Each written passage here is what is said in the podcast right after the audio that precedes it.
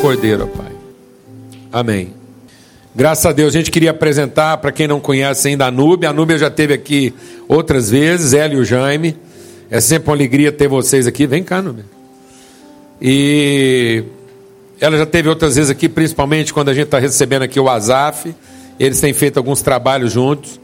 E a Núbia já produziu alguns CDs de composições que Deus colocou na vida dela. Trouxe esse material para repartir com a gente aqui. Então, se você quiser levar no final da reunião desse material para ter com você, para presentear pessoas, vai estar disponível lá na saída, tá ok? A partir de 20 reais. Então, a partir de 20 reais você pode comprar qualquer CD lá, tá bom? Maravilha. E, e é muito bom ter eles aqui, porque não é simplesmente música, não é simplesmente cantar, é verdadeira adoração, porque tudo isso foi produzido no meio de. Uh, muito enfrentamento. Ah, como eu disse, sabe assim, a Bíblia fala do sino. Você vai lá e gonga, né? Um gongo. Tem coisas que têm propriedade intrínseca de produzir som. Então, quando você vai lá e bate, aquilo produz um som, não é? Mas a Bíblia diz que sem amor a nossa vida pode ser o quê? Um sino que bate. Só sonoridade. Só sonoridade. É muito bom ver um passarinho cantando, mas sem amor é só música. Só música. O bom é você ver um passarinho cantando, ver e ouvir um passarinho cantando e lembrar de alguém. Aí é maravilhoso. Glória a Deus, amado. Aí mudou tudo. Não é? Você escutar um passarinho cantando e lembrar de ligar para alguém. Aí mudou tudo. Glória a Deus. Posso ouvir um amém aí? Glória a Deus. Então, sem amor é só sino, é só sonoridade. Agora, quando a Bíblia fala de adoração, ela usa instrumentos, ela usa elementos que às vezes nem produziram som direito. Ela fala da uva que é exprimida e produz vinho. Ela fala do trigo que é esmagado e produz pão. Ela fala da azeitona que é apertada e produz o que? Óleo. Então, às vezes, amados, a verdadeira música não está só na nossa sonoridade, mas está no espremer e no esmagar da nossa alma. É o que a nossa alma produz quando ela está sendo o quê? Apertada. Amém? Amém? Glória a Deus. Por isso que as maiores obras poéticas, musicais e artísticas aconteceram no meio de muito o quê? Muito sofrimento. Não é? Às vezes alguém não entende por que, às vezes alguns Grandes artistas passavam por dores profundas, às vezes uma limitação física, uma doença, uma grande perda. E você pensa, será que todo artista tem que passar por uma perda? Não. É porque às vezes as perdas revelam o artista. Enquanto a gente está só administrando ganho, a gente não tem muito tempo para arte. Enquanto a gente está só administrando ganho, a gente compra arte. Quando a gente está administrando perdas, a gente produz arte. Amém? Glória a Deus. Benção, privilégio ter você aqui com a gente com a sua arte e com o espremer das suas uvas, com o esmagar do seu trigo, com o apertar das suas azeitonas lá, tá bom? Benção. É uma, é uma grande alegria, fiquei muito emocionada, porque bota, bota enfrentamento nisso. Esse CD nasceu depois de muita luta. Assim, então, deu uma resposta do meu amor ao Senhor por, por me dar a oportunidade de continuar vivendo. E eu disse para ele que se ele me desse vida, eu voltaria a cantar.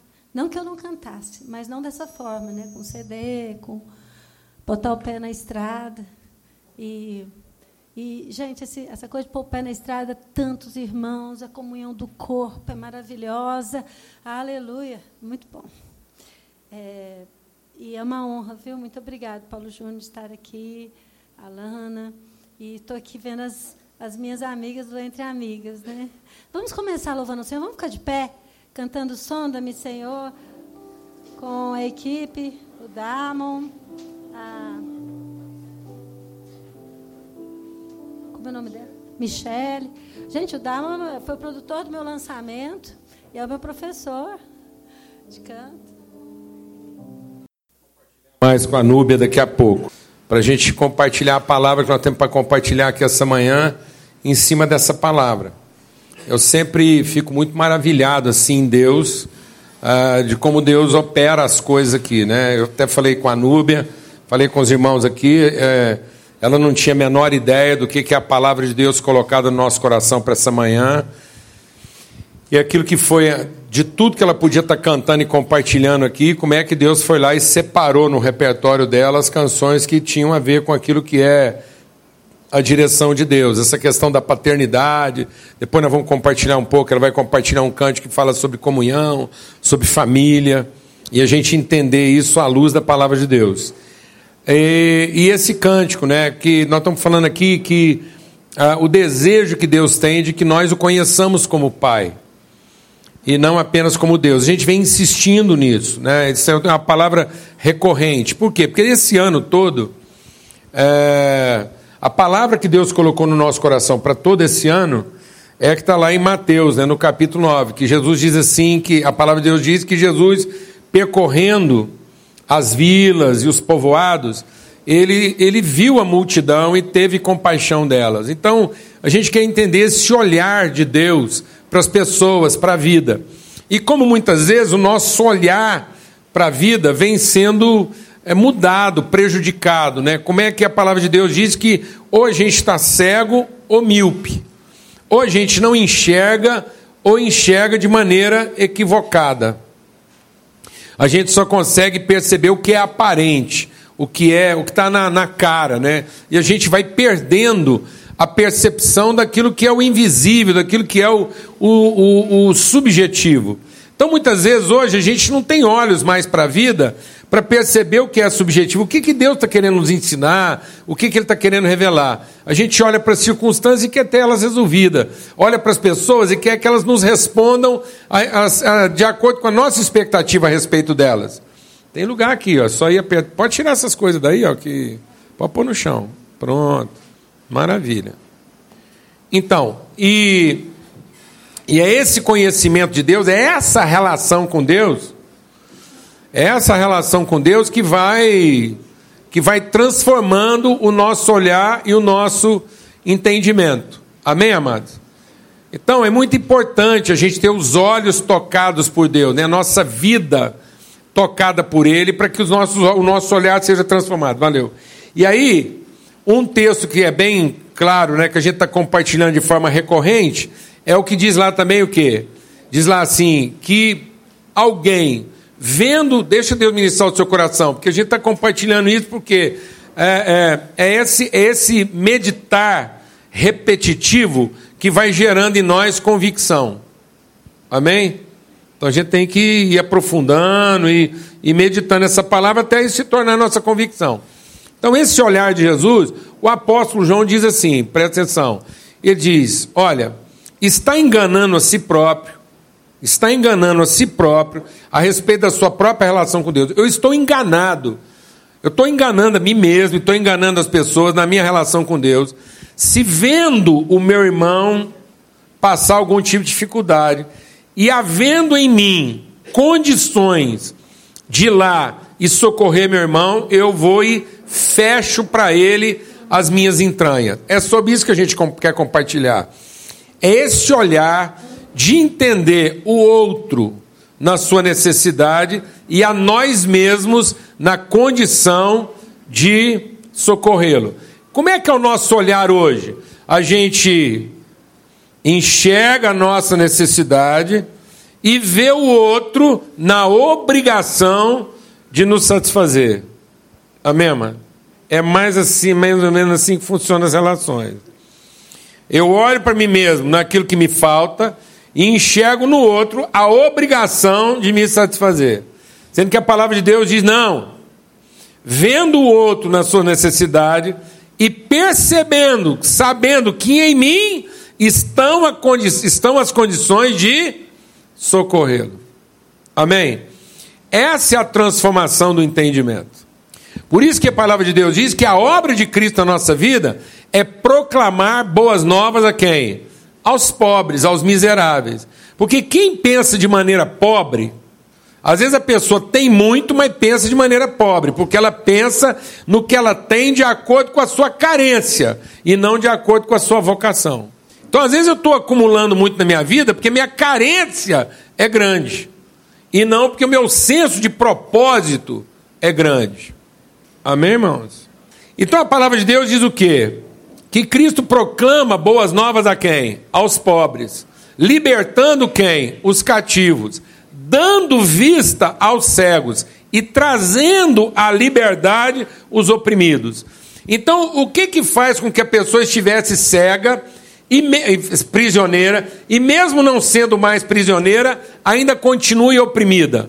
A cegueira. Por isso que a palavra de Deus diz que ele dá vista aos cegos. Porque qual foi a primeira consequência do pecado na vida do homem? Qual foi a primeira consequência do pecado na vida do homem? A palavra de Deus diz que assim que o homem pecou, abriram-se os seus olhos. A gente pensa, bom, então isso não é uma consciência ruim, porque o homem pecou e de repente os olhos dele estavam fechados e foram abertos.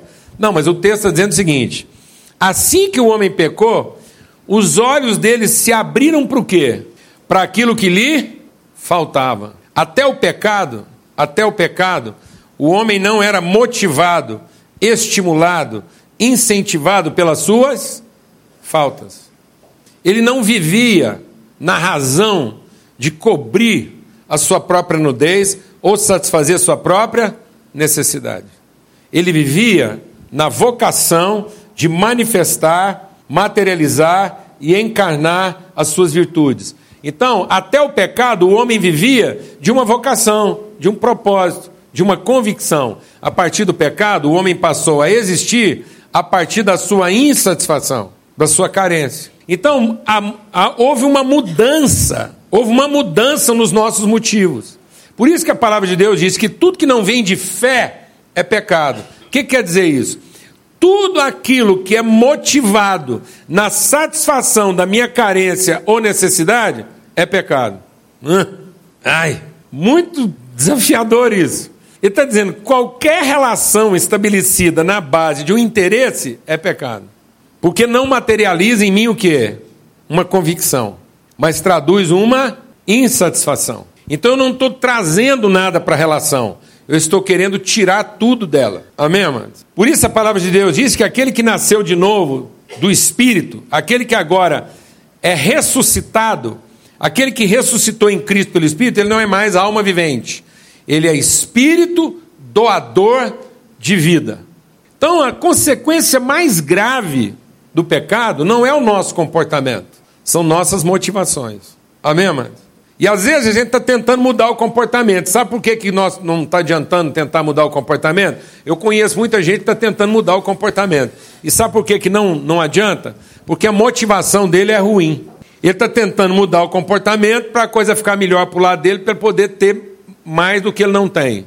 Então a motivação dele em mudar o comportamento não é uma motivação doadora, é uma motivação o quê? Carente, recebedora. Abra sua Bíblia lá no Evangelho de João, no capítulo 4. E nós vamos meditar naquele texto lá que fala da mulher samaritana. E como é que Deus vai iluminar os nossos olhos, transformar o nosso olhar. Jesus, andando nas cidades, viu as multidões nos seus desafios aquele que diz que conhece a Deus, e ao olhar para o seu irmão, não vê em si mesmo as condições de ajudar o seu irmão, está enganando a si próprio. Então veja aqui, ó, é, João 4, a partir é, do verso 3. E ele deixou a Judéia e voltou outra vez para Galiléia. E era necessário passar por Samaria. Chegou uma cidade samaritana chamada Sicar perto da terra que Jacó dera ao seu filho José. Estava ali a fonte de Jacó. E Jesus, cansado da viagem, assentou-se junto à fonte. Era quase já a hora sexta. Vindo uma mulher samaritana tirar água, Jesus lhe disse: Dá-me de beber. Seus discípulos tinham ido à cidade comprar comida. Disse-lhe a mulher samaritana: Como, sendo tu judeu, me pedes de beber a mim, que sou mulher samaritana, pois os judeus não se dão com os samaritanos. Respondeu-lhe Jesus: Ah, se você conhecesse o dom de Deus, e quem é o que te pede? Dá-me de beber. então tu lhe pedirias, e ele daria a água viva. Disse-lhe a mulher: Senhor, tu não tens com que tirá-la, e o poço é fundo. Onde tens a água viva? És tu maior que nosso pai Jacó, que nos deu o poço do qual ele próprio bebeu, e bem assim seus filhos e seu gado? Respondeu Jesus: Todo aquele que beber dessa água tornará a ter sede, mas aquele que beber da água que eu lhe der nunca mais terá sede. Deveras, a água que eu lhe der se fará nele uma fonte de água que salta para a vida eterna. Disse-lhe a mulher: Senhor, dá-me dessa água para que eu não tenha mais sede e nem precise vir aqui tirá-la. Disse-lhe Jesus: Vai chamar o seu marido e vem aqui. Respondeu ela: Não tenho marido. Disse-lhe Jesus: Tens razão em dizer que não tem marido, porque você já teve cinco. E o que você tem agora não é seu marido. Isso disseste com verdade. Disse-lhe a mulher: Senhor, vejo que o senhor é profeta. Nisso, nossos pais adoraram nesse monte, mas vós, os judeus, dizem que é em Jerusalém o lugar que se deve adorar. Disse-lhe Jesus: Mulher, acredite em mim. A hora vem em que nem nesse monte, nem em Jerusalém, vocês adorarão o Pai. Vocês, samaritanos, adoram o que não conhecem nós adoramos o que conhecemos, pois a salvação vem dos judeus. Mas vem a hora, e já chegou, a hora já é essa, em que os verdadeiros adoradores adorarão o Pai em espírito e em verdade, pois o Pai procura aqueles que assim o adorem. Deus é espírito, e importa que os que o adorem o adorem em espírito e em verdade. Disse a mulher: Eu sei que o Messias chamado Cristo vem. Quando ele vier, nos explicará tudo. Disse Jesus: Eu sou, eu que estou falando com você. Nessa altura, chegaram os seus discípulos e maravilharam-se de encontrá-lo falando com a mulher. Mas ninguém se atreveu a lhe perguntar: O que é que você quer, mulher? Ou por que, que o senhor está falando com ela? Então, deixando o seu canto, a mulher foi à cidade e disse ao povo: Vinde, vejam aquele que tem que me disse tudo o que tenho feito. Pode ser esse o Cristo? Saíram à cidade e foram ter com ele. Nesse ínter, os seus discípulos rogaram: Rabi, come. Mas ele disse: Uma comida eu tenho para comer que vocês não conhecem. Então, seus discípulos falaram uns aos outros: Será que alguém lhe trouxe comida? E Jesus disse: A minha comida é fazer a vontade daquele que me enviou e realizar a sua obra. Amados, esse texto é um texto assim recorrente da nossa reflexão, por quê? Porque esse texto fala o que, que a nossa ignorância tem feito da gente. Porque esse texto fala a forma como os nossos pensamentos vão sendo construídos a partir do momento que nós nos incompatibilizamos com a vontade de Deus. Então, o que foi o pecado do homem? O pecado do homem não foi fazer uma coisa errada. O pecado do homem foi se voltar contra a orientação de Deus foi dizer que a orientação de Deus não serve. O homem nunca desprezou o poder de Deus. O homem nunca desprezou o poder de Deus. O homem, mesmo em pecado, venera Deus no seu poder. O homem, mesmo em pecado, venera Deus no seu poder. O homem, mesmo em pecado, reza. Tem gente, tem quadrilha que antes de sair para um assalto, pede a bênção do sacerdote. Tem prostíbulo que tem crucifixo na parede. Tem prostituta que vai à missa. Tem corrupto que frequenta igreja. Tem adúltero que pede para Deus guardar ele do mal, enquanto ele está no caminho de ir para casa da Kenga. E se vai acontecer um acidente, ele percebe que o acidente não aconteceu, ele fala assim, graças a Deus, porque Deus deu um livramento para ele. Alguém está entendendo o que eu estou falando? Não. Então a figura de Deus é recorrente. Pecado não foi o homem se rebelar contra Deus. Pecado foi o homem se rebelar contra a sua vontade contra a sua vontade. Nós temos compartilhado isso aqui e vale a pena a gente meditar sobre isso. Porque a gente sofre isso em casa e não gosta. Os filhos da gente chegam numa idade em que eles querem o nosso poder, mas não querem a nossa voz. Se a gente pudesse dar dinheiro para eles calado, era o melhor dos mundos. Eles não estão precisando da nossa orientação, eles estão precisando da nossa liberação para fazer o que querem. Amém, mano? Alguém está entendendo o que eu estou falando ou não? É só isso. Então, o pecado está não na nossa delinquência. O pecado não está na delinquência, o pecado está na desobediência.